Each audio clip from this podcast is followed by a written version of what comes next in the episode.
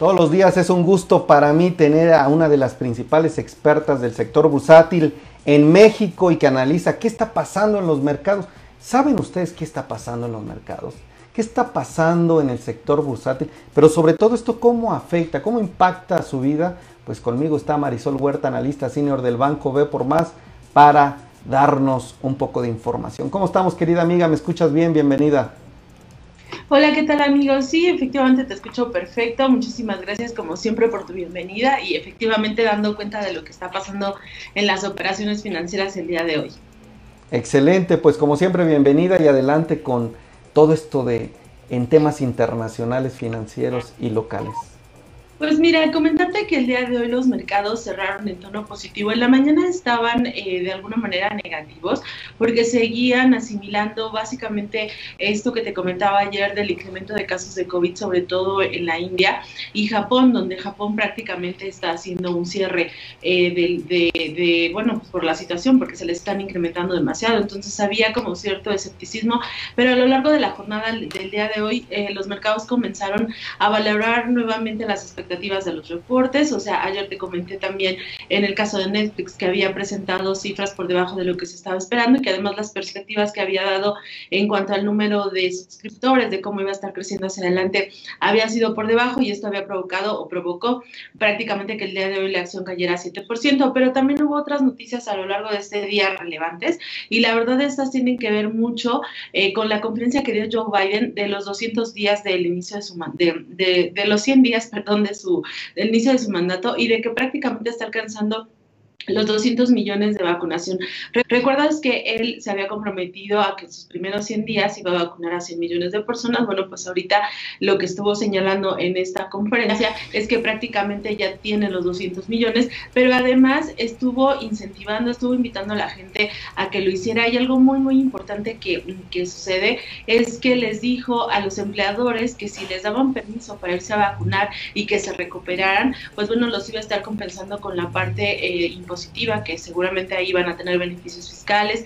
También los motivó para que les dieran algún tipo de incentivo a sus trabajadores para que lo hicieran. ¿Por qué? Porque se está notando que hay una parte eh, importante de la población que no se está informando cómo se debe y que tampoco está queriendo acudir a vacunar. Entonces, él lo que está haciendo es decir, bueno, esto es algo que se requiere hacer y bueno, vamos a pedir el apoyo porque si uno de los pretextos que están poniendo es que el patrón no nos deja, pues vamos a decirle al patrón, pues te vamos a ayudar y a su vez si tú estás este, haciendo algo por las personas que se están vacunando, pues te vamos a seguir apoyando. Incluso está pidiendo que algunas compañías estén dando algún tipo de descuento, siempre y cuando demuestres que ya te vacunaste, etcétera. Y la verdad es que pues esto es interesante, lo que él pretende.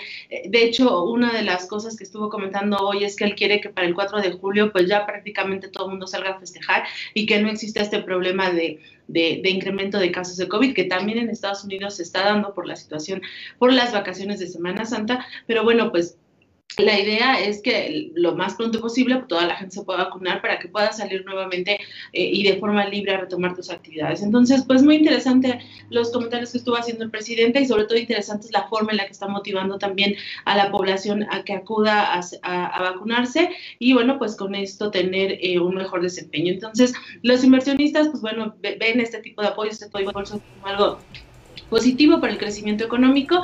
Y bueno, el día de hoy pues se enfocaron nuevamente en esas empresas que estarían eh, beneficiándose de una reapertura, ya sabes todo lo que son los hoteles, los parques diversiones, los cruceros, eh, todo lo que tiene que ver con servicios, porque bueno, pues si esto sigue avanzando, estas son las empresas que mejor desempeño traerían. Y lo que está sucediendo el día de hoy es que el S&P está subiendo 0.5%, el Dow Jones 0.9% y el Nasdaq subió 1.39% este, en, la jornada. En el caso de la bolsa en México, bueno, tuvo otra jornada positiva. El día de ayer este, cerró la alza por la expectativa de reportes trimestrales. Por la tarde salieron las empresas del grupo Alfa, Alfa, Alpec, Nemax, Sigma, todas estas compañías de, este conglomerado que es muy importante. Y bueno, las cifras fueron mejor a lo que el mercado estaba esperando. Sobre todo se mostró un positivo desempeño de, las empresas como Alpec para, para, la compañía, un mejor desarrollo. Entonces, pues bueno, eso motivó que el día de hoy la acción este, bueno, finalizó con un avance de 3.8%, lo cual es bastante bueno. Además de que tenía un problema Alfa de que los lo habían sacado de un índice importante, el MSCI internacional. Este índice era porque tenía limitada la operación de los extranjeros. Al parecer ya consiguió que tenga un 75%, que puedan participar más los extranjeros en este fideicomiso para Alfa. Eh, y bueno, pues entonces esto también estaría motivando la mayor entrada de, extranjeros hacia la compañía y fue una de las razones por las que presentó este comportamiento positivo. Y en un rato más estaría por salir Gruma, Gruma interesante. Mañana te platicaré cómo le fue a esta empresa este, que es importante a nivel nacional y a nivel internacional y sobre todo, pues bueno, hay como muchos cuestionamientos en tema de precios. Hemos visto aquí en México que la tortilla ha subido mucho, o sea, es un producto principal de consumo básico y toda esta situación de crecimiento en la parte de los commodities, vamos a ver cómo, cómo lo reflejó la compañía en este primer trimestre del año por presiones inflacionarias y te digo eso, la compañía está por salir en un ratito más en la bolsa. Pero bueno, en general lo que se está analizando es justamente esto, cuál ha sido el desempeño de las compañías en este primer trimestre del año. Y este, en el caso de México todavía vamos muy abajo, también en Estados Unidos no han reportado más allá de 80 unidades de las 500, recuerda que son del S&P que siempre seguimos. Y en el caso de México, si acaso van unas 7, 8 compañías que están reportando hasta el momento y de las que al menos importantes de la muestra son 35. La siguiente semana es cuando vamos a tener el grueso de, report, de reporte el día de esta semana pues es muy poco, pero bueno, pues nos están dando algunas señales, ¿no? Y eso sería lo más relevante en mercados. Querida Marisol, pues me parece súper interesante lo que dices de Alfa, esta, este conglomerado, pues está superando las expectativas del mercado. Pues un buen inicio en esta temporada de reportes, que ya es un hecho, ya inició. ¿Cuándo, eh, ¿cuándo inicia la temporada? ¿Cuándo inició, amiga? ¿Y hasta cuándo se va a ir esta temporada?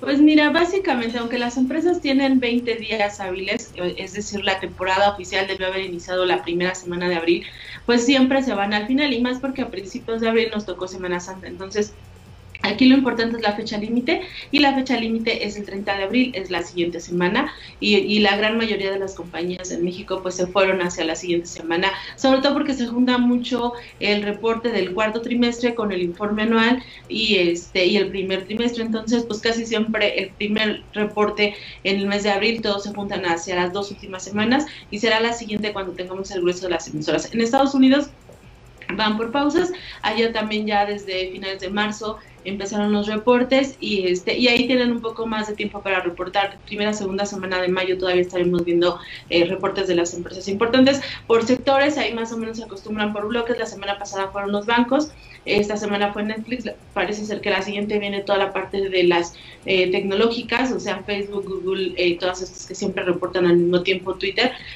para ver más o menos cómo les está yendo, ¿no? Muy bien, y entonces por lo que veo allá en Estados Unidos, incentivos, cómo está cambiando, ¿verdad? Eh, la situación, incentivo a los empleados, Biden, que el 4 de julio ya no lo habías dicho desde hace tiempo, quiere que salgan a festejar por allá, que quién sabe si sea un riesgo, porque ya ves que Pfizer dijo que también sería posible una tercera dosis. Y acá en México, bueno, los reportes, aquellos que eh, nos están viendo y que digan, ¿qué es un reporte trimestral? Es un informe, ¿verdad, Marisol? Donde hablan de ventas, utilidades, el EBITDA, que son las ganancias antes de impuestos. Es un, digamos, reporte, un informe general que se envía a la Bolsa Mexicana de Valores cada trimestre y ahí es donde se dice cómo le fue a la empresa. A la empresa. ¿Qué ven eh, de manera, en un minutito, Marisol, qué se ve en un reporte trimestral?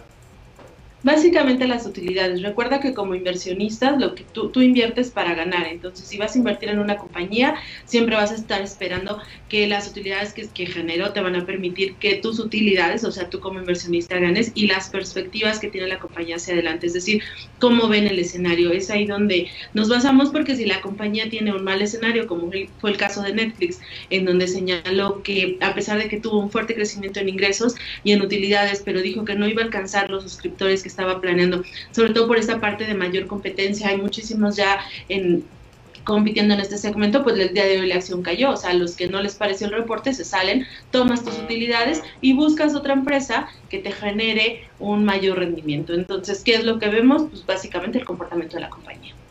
Excelente. Pues como siempre, querida Marisol Huerta, analista senior del Banco B por más. Gracias por estar aquí en Ideas de Negocio. Te mando un fuerte abrazo y nos vemos mañana por acá, mía. Nos vemos, que estén muy bien, hasta luego. bye. bye.